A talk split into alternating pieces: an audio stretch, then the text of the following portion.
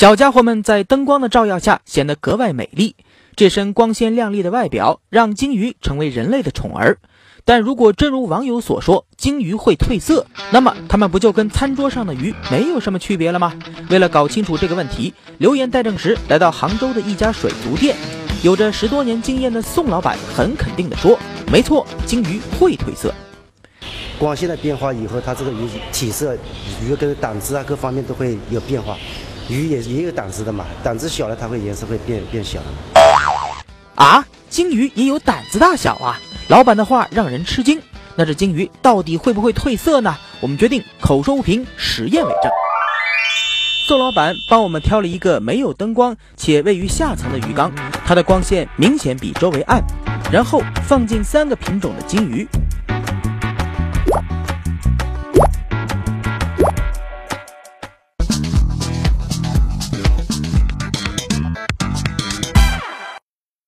六天以后，我们把金鱼捞出来看一看。哎，颜色变化好像不明显呐。难道说金鱼在黑暗环境中会褪色，只是一个流言吗？我们听听专家怎么说。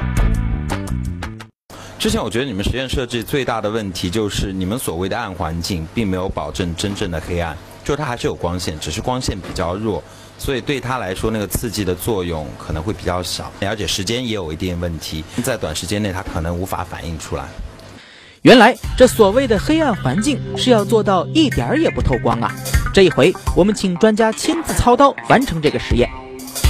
鲫鱼、花鲸鱼，首先各取一条放到正常环境里用作对比，而剩下的则放进这个红桶，然后锁到完全不见光的黑暗柜子里。半个月后，我们打开柜子，哎。这回真的有变化，你看这两条是鲫鱼，放在黑暗环境中的这条体色明显变浅了。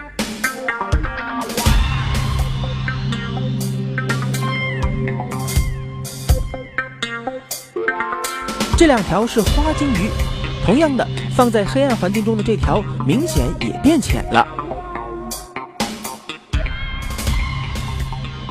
首先，那个影响。肤色是否蜕变的主要基作用的机理是黑色素细胞，呃，不光鱼类是有，我们人类也是有的。它最主要是用来抵挡紫外线，然后当没有强光的情况下，黑色素又会聚拢到细胞核，然后肤色就会变白。然后对鱼来说也是一样的，所以在强光照的情况下，鱼的颜色会相对更深，然后在光线不足的情况或者是没有光线的情况下，颜色会变浅。